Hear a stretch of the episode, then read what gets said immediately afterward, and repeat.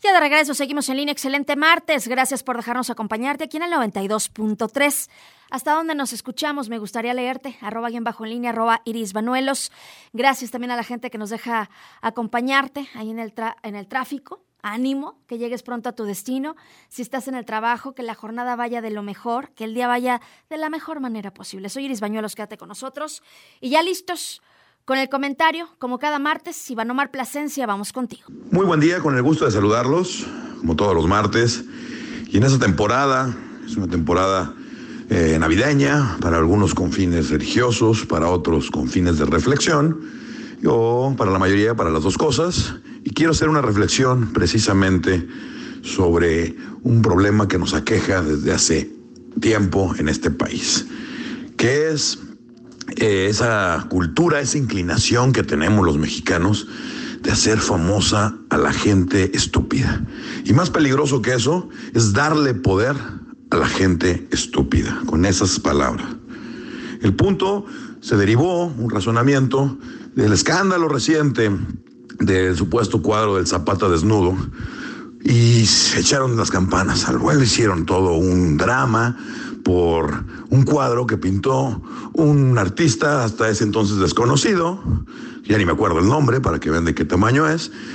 Sin embargo, cuando vemos toda la tinta y todo el espacio que le dedicó la gente y los medios de comunicación a ese tema, me vino a la mente que el problema no es ese pintor.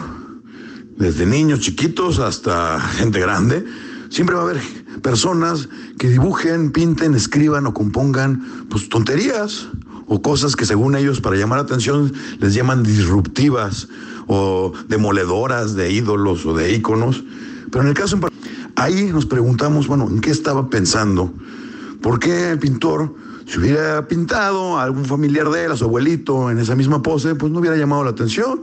Si hubiera pintado a algún narcotraficante famoso en esa misma pose, pues lo más seguro es que ya lo estarían velando pero ¿por qué lo hace? Porque es precisamente lo que quiere, llamar la atención y nosotros le seguimos el juego. Pero mucho más grave que eso es el punto que también ese tipo de payasos le seguimos el juego en la política. Y en el caso en particular tiene nombre y apellido y se llama Vicente Fox Quesada. Que en algún momento el ridículo se quiso llevar Vicente Fox y Quesada, porque se le hace más rimbombante de ese tamaño su inseguridad, su ignorancia. Pero los que habitamos en Guanajuato, pues cada que abre la boca o escribe un tuit este señor, nada más confirma lo que ya sabíamos, que México se equivocó, que fue un charlatán, que fue un muy mal gobierno, uno de los peores, que estamos cosechando, sobre todo en el tema de la inseguridad, todo lo que el señor sembró, y que ahora está bien portado porque ya le va a llegar. Su cinismo no tenía límites, se la pasaba llorando que él vivía de su pensión, que no se la quitaran, y resulta que el angelito y su esposa nada más en el sexenio de Enrique Peña Nieto recibieron entre 500 y 700 millones de pesos en donativos para unas fundaciones que nadie sabe qué hacen, ni en qué se gastan el dinero, y que es una tendencia internacional que las fundaciones son precisamente para eso. Un personaje que se ha dedicado los últimos años, porque con su ignorancia, tanto en el ámbito privado como público y su trayectoria la avala mi dicho, que se dedicó, según él, a procurar que legalizaran la venta de marihuana y él iba a ser un narco legal asociado con gentes de otros países. Cuando antes criticábamos a los políticos vendepatrias, pues ese es el rey de todos ellos. El punto no es Vicente Fox, porque estúpidos como él siempre va a haber. Siempre prometiendo lo que no van a cumplir, lo que no saben ni por dónde. El, el punto es que la gente, los mexicanos, se lo seguimos creyendo. Seguimos confiando en sus historias, en sus promesas de cambio, en sus chorizos, y cuando están en el poder, no saben ni para dónde hacerse. Ahora, eh, si no hemos aprendido con esos ejemplos, con esos casos tan peligrosos, que es una sola persona en una posición de poder, porque creímos que alguien que toda su vida en su trayectoria personal había hecho puras regadas, a lo mejor en la vida pública iba a ser muy exitoso, no lo sé. El punto es por qué nos eh, empeñamos en hacer famosa y darle poder a este tipo de personas. Guanajuato, en este año, como nunca en la historia, vamos a cerrar el 2018 con la crisis de inseguridad más grande en nuestra historia. Un punto que no solamente estamos en primer lugar en todos los indicadores delictivos del país, sino que ahora nos desayunamos con la noticia que ni siquiera los representantes de Guanajuato se presentan en las reuniones de seguridad que hace el gobierno federal. Entonces, inmediatamente es imposible no pensar, pues, por eso estamos como estamos, se acaba de hacer una marcha en Celaya, se acaba de terminar las marchas de la Universidad de Guanajuato, eh, donde separan los funcionarios y los políticos, los ciudadanos, sus mismos amigos, sus conocidos. El tema que les tocan mañana, tarde y noche es la inseguridad, desde la robadera común hasta el crimen organizado y los homicidios que se están degenerando. Ya se agotaron los tiempos de echarle la culpa a la ley, de echarle la culpa a la federación o a los municipios, de repartir la bolita. Lo que necesitamos ahora, y lo he dicho hasta el cansancio en este espacio y llevo ya mucho tiempo diciéndolo, es necesitamos un plan, un proyecto, un rumbo. La ciudadanía estamos a la deriva porque no vemos ni siquiera que tengan una idea de cómo van a solucionar este problema. No vemos reformas y nos cuestan carísimo los diputados. Las únicas reformas que han propuesto son para aumentarnos los impuestos. ¿Para qué quieren más dinero? Para aumentar su burocracia.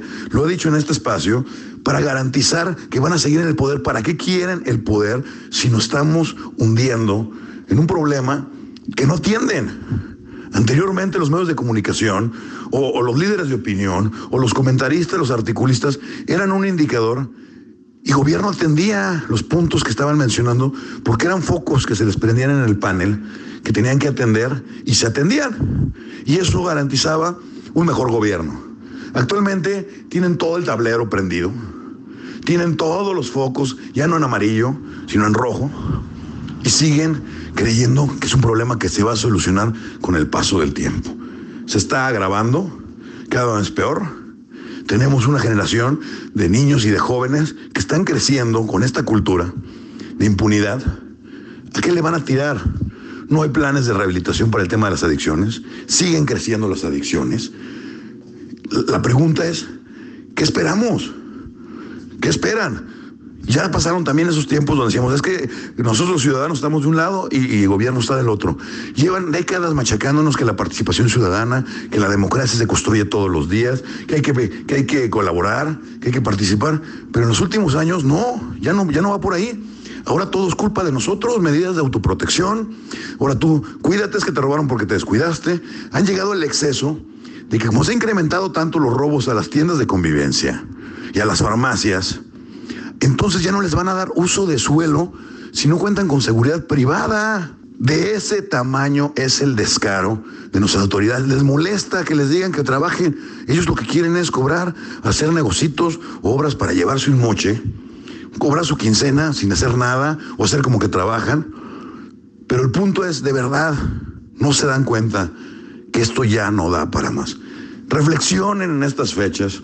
Empecemos el 2019 con una nueva forma de ver las cosas, atendiendo los problemas puntualmente, con casos concretos. No hay nada nuevo bajo el sol. Se pueden voltear a ver y con el Internet y la globalización, por piedad ya no tienen ni que organizar delegaciones para andar de viaje para ver cómo lo hicieron en, en el otro lado del mundo. Tenemos más información que nunca y no se aplica. Así las cosas, auditorio.